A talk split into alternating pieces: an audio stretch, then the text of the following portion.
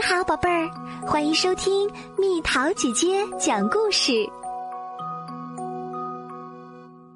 一百只蜗牛去旅行，文野君，图何艳荣，由中国中福会出版社出版。蜜桃姐姐播讲。有一天，田野里的一百只蜗牛去旅行。他们听飞来的小鸟说：“大山那边的风景美极了。”一百只蜗牛排着队向大山的方向爬去。天空中挂着红彤彤的太阳，可真热啊！蜗牛们停下来，躲进圆房子里。滴滴滴，滴滴滴。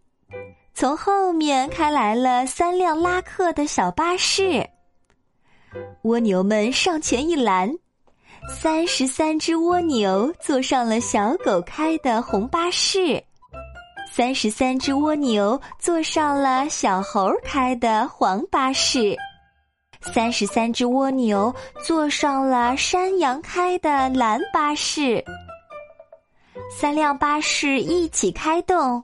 向大山的方向驶去，只有一只蜗牛没上车，它要自个儿爬着去旅行。三辆巴士很快到了山脚下，蜗牛们抬头一看，啊，大山真高！可是下了车走呀走，看到的都是光秃秃的石头。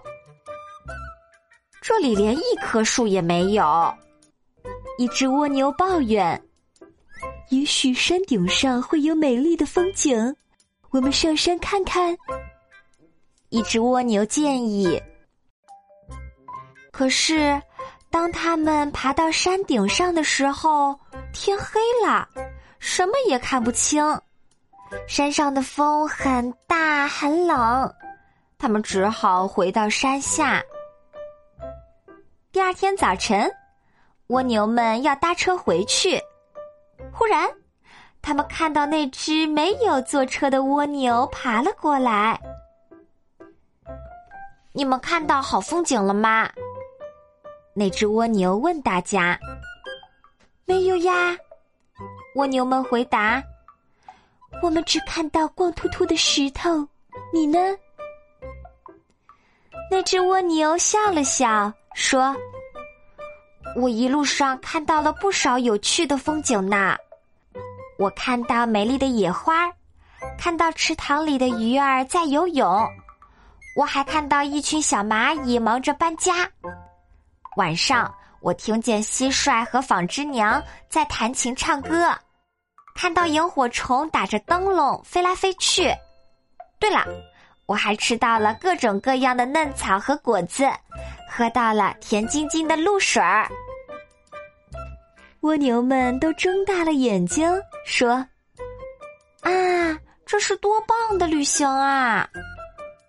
于是，九十九只蜗牛排好了队，他们决定爬回去，重新开始一次真正的旅行。导游呢，就是那只没有坐车的蜗牛。好了，宝贝儿，故事讲完啦。你可以在公众号搜索“蜜桃姐姐”，或者在微信里搜索“蜜桃五八五”，找到告诉我你想听的故事哦。